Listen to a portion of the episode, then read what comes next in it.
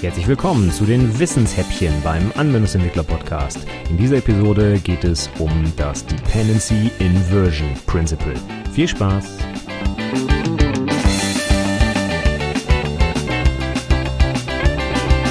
Hallo und herzlich willkommen zum siebten Wissenshäppchen beim Anwendungsentwickler Podcast. Mein Name ist Stefan Macke und heute schließen wir unsere Reihe zum Thema Solid-Prinzipien ab mit dem D, mit dem letzten der fünf Prinzipien und zwar dem Dependency Inversion Principle. Das ist so ein, ja, ganz allgemein super wichtiges Prinzip, wie ich finde. Schade, dass das als D als letztes kommt, aber so ist nun mal die Reihenfolge in dem Wort. Theoretisch hätte man auch mit dem anfangen können, weil es wirklich ein sehr wichtiges Prinzip ist. Worum geht's beim DIP, beim Dependency Inversion Principle? Ähm, ja, es gibt da so zwei Beschreibungen. Das eine ist High-Level Modules should not depend upon Low-Level Modules. Both should depend upon abstractions. Das ist die eine Definition. Gibt auch noch einen anderen Satz. Abstractions should not depend upon details. Details should depend upon abstractions. Und da sieht man auch schon dieses Inversion im Name. Hier werden die Abhängigkeiten umgedreht. Ja, die Reihenfolge wird quasi vertauscht. Normalerweise ist es nämlich in so einer klassischen Schichtenarchitektur so, dass abstraktere Komponenten von konkreteren Komponenten, also wie es hier im Satz genannt wurde, die Details, die Detail der Implementierung, ja, die äh, Reihenfolge ist eigentlich so, die höherwertigen, die abstrakteren Module verlassen sich auf die niedrigeren äh, äh, Module. Ja? Das heißt, konkretes Beispiel, ich habe irgendwie eine Business-Applikation, ja, da habe ich oben meinen Business-Code und ganz unten drunter habe ich meine Datenbank. Ne? Datenbank ist konkrete Implementierung, technisches Detail. Und meine Abhängigkeit geht von oben nach unten. Das heißt, ich habe meine Business-Logik, die sich auf die Datenbank verlässt. Die braucht die Datenbank, um arbeiten zu können. Das heißt, wenn ich so ein Pfeil zeichnen würde, der Abhängigkeit, hätte ich meine Business-Klasse und die zeigt auf die Datenbank-Klasse. Und das ist ja auch vom Verständnis her korrekt so. Ne? Mein Business Code braucht die Datenbank, also muss auch die Dependency in diese Richtung gehen. Aber das Dependency Inversion Principle sagt jetzt, das ist nicht gut. High-Level-Modules sollen nicht auf Low-Level-Modules sich verlassen, obwohl sie die ja eigentlich brauchen. Also eigentlich ist es genau richtig so, soll man aber nicht machen. Und warum jetzt? Ne? Was ist das Problem dabei? Na, wenn jetzt das High-Level-Module von diesem Low-Level-Module abhängt, dann habe ich ein Problem, sobald diese Abhängigkeit irgendwie zum Beispiel ausgetauscht werden muss. Ne? Fangen wir mit meinem Lieblingsbeispiel an, den Tests. In meinen Tests will ich den Business Code testen ohne eine echte Datenbank. Wie kriege ich die jetzt aus diesem High-Level-Module, meinem Business Code wieder raus? Geht nicht, weil die Abhängigkeit da vielleicht hart drin steckt. Stattdessen ja, was mache ich? Ich muss das Ganze ein bisschen umdrehen. Und zwar muss ich diesem Business Code die Abhängigkeit, die er braucht, reingeben. Ja, und zwar nicht als konkrete Klasse, Datenbank zum Beispiel, sondern als Schnittstelle, am besten als Interface oder meinetwegen auch als Basisklasse, das würde auch funktionieren, ja. Auf jeden Fall eben als Abstraktion und nicht als konkrete Implementierung.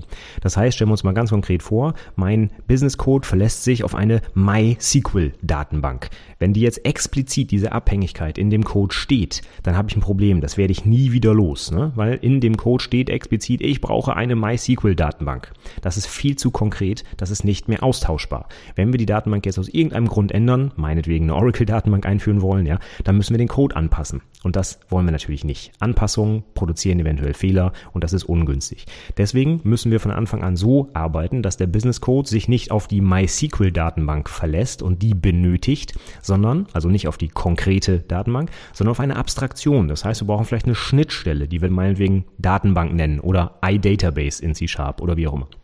Und diese Schnittstelle, die geben wir von draußen in die Klasse, die sie braucht, rein. Das heißt, unser Business Code erzeugt sich jetzt zum Beispiel nicht selber eine MySQL-Datenbank, weil er die halt haben will, sondern er wartet, dass er von draußen eine entsprechende Klasse reingegeben bekommt, die das Interface Datenbank meinetwegen implementiert. Und das kann jetzt für den ersten Einstieg eine MySQL-Datenbank sein. Die muss dann halt eben nur das Interface implementieren. Aber es kann morgen oder übermorgen halt eine ganz andere Klasse sein, die auch das Interface implementiert. Also Beispiel eine Oracle-Datenbank. Und durch dieses Umdrehen der Abhängigkeiten habe ich meine Module viel erweiterbarer gemacht, denn ich kann morgen ganz andere Abhängigkeiten hineingeben, von denen ich heute vielleicht noch gar nichts weiß. Ich weiß gar nicht, dass wir in drei Jahren die Datenbank wechseln, aber wenn es soweit ist, kann ich es einfach machen, denn anstatt meiner MySQL-Datenbank, ja, gebe ich halt eben eine Oracle-Datenbank rein und der restliche Code verhält sich, wie er sich vorher verhalten hat. Das Problem mit diesen konkreten Implementierungen ist nämlich, dass die sich relativ häufig ändern. Ne? Stellen wir uns mal vor, MySQL bringt eine neue Version raus und irgendwas muss in der Klasse angepasst werden. Ja? Schon habe ich diese Abhängigkeit, die sich auch durchzieht bis in meinen Business Code, obwohl den das eigentlich gar nicht interessiert, dass sich was in der Datenbank geändert hat. Ne? Aber ich muss es wahrscheinlich mindestens mal recompilen, weil es halt diese Abhängigkeit gibt, diese harte Abhängigkeit auf meine Klasse MySQL Repository. Ähm, ja, war zum Beispiel mit dem Repo, ne? Könnte auch MySQL Database heißen, was auch immer.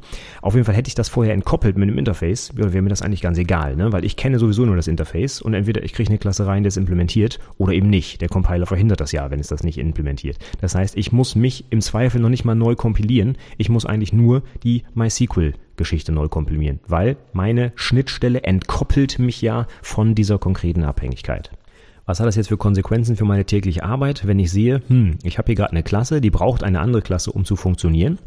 Dann sollte ich nicht einfach sowas machen wie, ja, komm, new, neue Klasse und dann läuft das, sondern diese Abhängigkeit muss explizit gemacht werden und muss von draußen gesetzt werden können, damit ich es eben austauschen kann. Und wenn du dir vielleicht keinen echten Use Case dafür ausdenken kannst, warum das ausgetauscht werden sollte, Stichwort Datenbank wird mal geändert, dann denk einfach an den Test. Ja? Allein im Test wirst du alle Abhängigkeiten, die deine zu testende Klasse hat, irgendwie faken müssen, ne? rausstubben, rausmocken, damit du den eigentlichen Business Code testen kannst und nicht noch irgendwie 37 Klassen, die äh, ja abhängig quasi mitgetestet werden, mit vorbereiten musst. Und das, das wollen wir natürlich nicht. Von daher allein aufgrund der Testbarkeit ist es einfach super wichtig, diese Abhängigkeiten von draußen reinzugeben und diese, diesen Pfeil quasi umzudrehen. Ja? Stellen wir uns vor, ja, genau an dem Beispiel. Du willst deinen Business Code testen und der erzeugt sich hart eine MySQL-Datenbankverbindung. Das wirst du nie wieder testen können ohne eine echte Datenbank. Das ist ziemlich bescheiden, ja. Wenn du allein im Test diese Datenbank halt einfach loswerden willst und zum Beispiel einfach immer harte Werte zurückliefern willst, damit der Test halt funktioniert, dann brauchst du, wenn du das DIP anwendest, eben nur ein kleines Interface zu implementieren und diese Fake-Klasse reinzugeben. Und schon bist du fertig. Und das habe ich auch in meinem Codebeispiel in den Show Notes gezeigt. Dann mache ich das genau so. Übrigens in äh, Ruby wo ähm, es zwar keine Interfaces gibt, es ist ja eine dynamisch typisierte Sprache, aber das Prinzip ist das gleiche. Das heißt, wenn ich in meinem Code meine Klassen newe, dann habe ich eigentlich schon einen Fehler gemacht. Und wenn ich das umdrehe und von draußen reingebe, wird der Code ähm, ja ich will nicht sagen einfach zu verstehen, aber auf jeden Fall einfacher zu erweitern, denn ich kann jetzt einfach ganz andere Komponenten reingeben, die die gleiche Schnittstelle anbieten.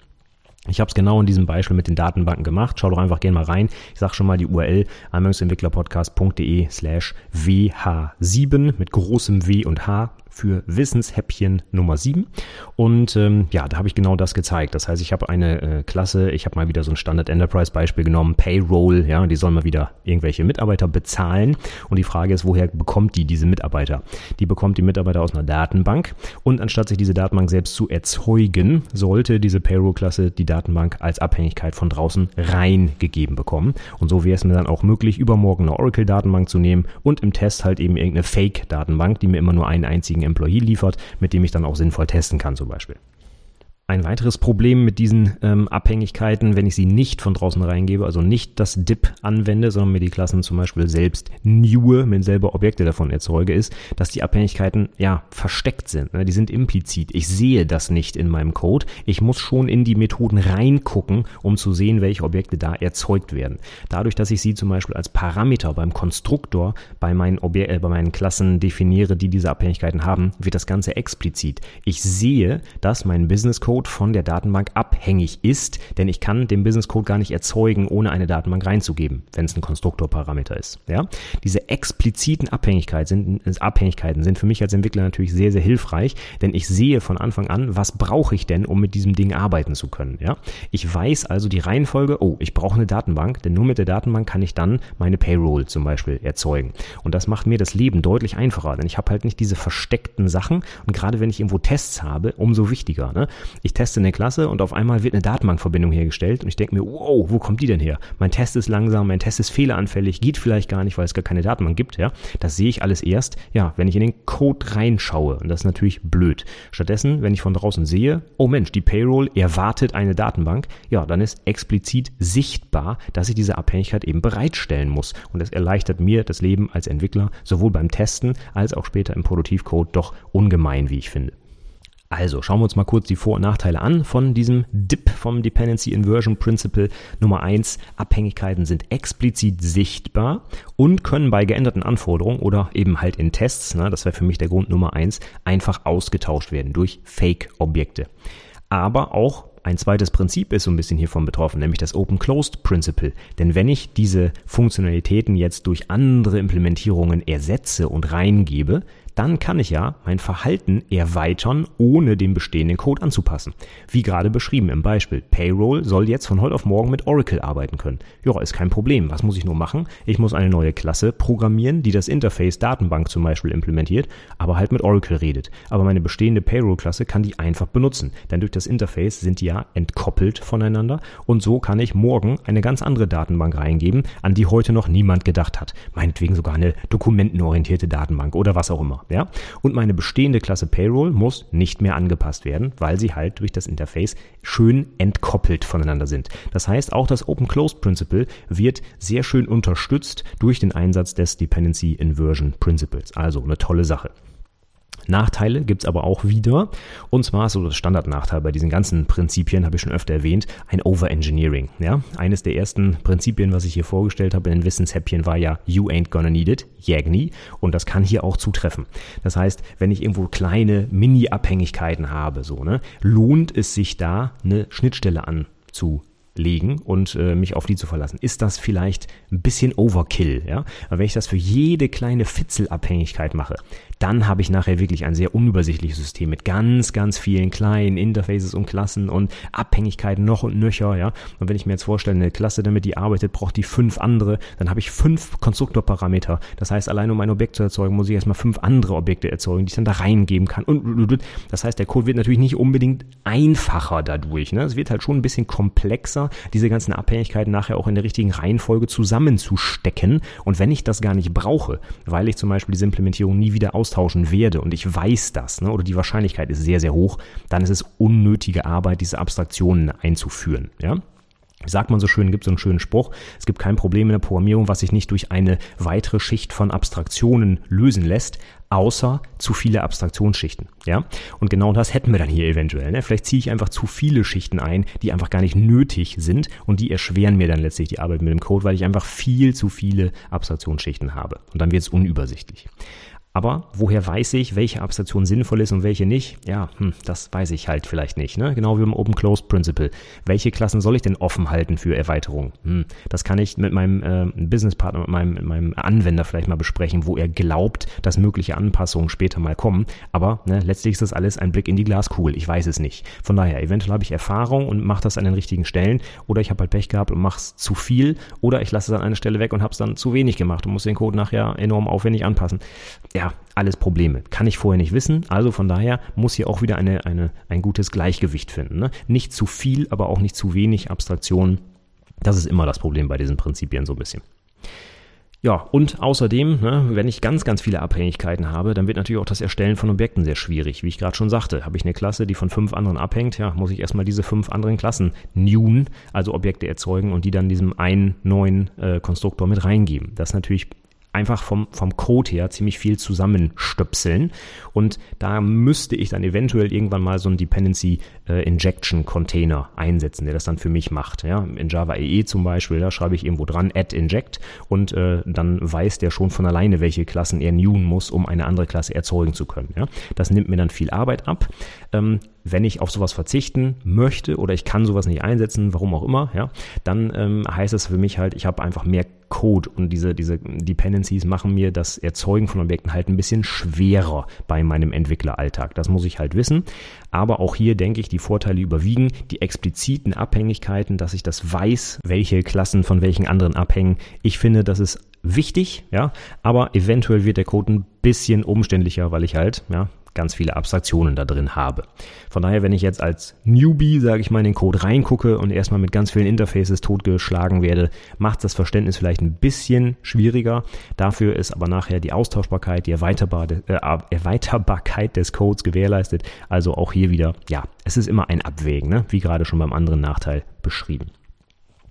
Okay, ja, das soll es jetzt gewesen sein zum Dependency Inversion Principle. Wenn du dich vielleicht an eines der fünf Solid-Prinzipien halten willst, ja gut, wird jetzt schwierig. Ne? Single Responsibility ist natürlich auch wichtig, aber das Dependency Inversion ist schon enorm hilfreich im Alltag. Ne? Allein diese Erweiterbarkeit, dass ich die äh, Abhängigkeiten nicht explizit habe, dass ich beliebige andere Implementierungen austauschen kann und so weiter. Ja, das macht meinen Code wirklich sehr viel flexibler, anpassbarer und normalerweise auch besser verständlich. Diese expliziten Abhängigkeiten, wenn ich das mal durch eine abstrakte Schnittstelle austausche, ist es normalerweise für mich auch einfacher, den Code zu verstehen. Also ich finde dieses Prinzip sehr, sehr wichtig, gerade im Hinblick auf die Testbarkeit. Ich habe es schon oft gesagt, ja. Aber wenn ich diese Abhängigkeiten in meinem Code versteckt habe und auf einmal erzeugt meine Businessklasse mir eine Datenbankverbindung, dann sehe ich im Test aber alt aus. Ja.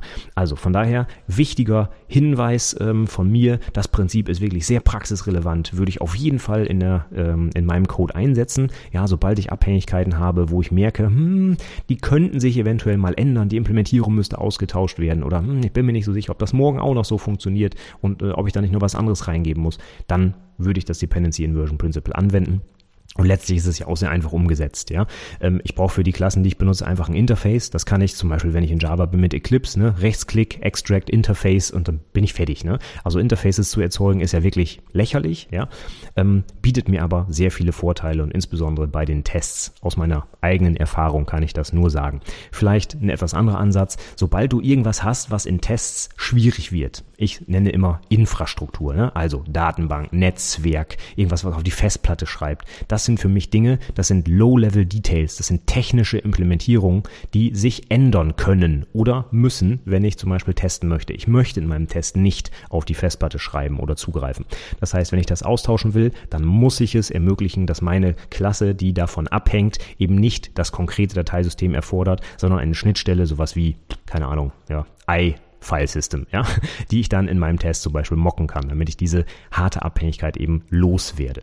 Also allein um testbareren Code zu schreiben, ist das DIP sehr, sehr wichtig und ich bin ein großer Freund von Tests, von daher kann ich nur empfehlen, halte dich dran, mach deine Abhängigkeiten explizit und führe Schnittstellen ein, um sie austauschbar halten zu können. So, das war das Wort zum Sonntag heute von mir.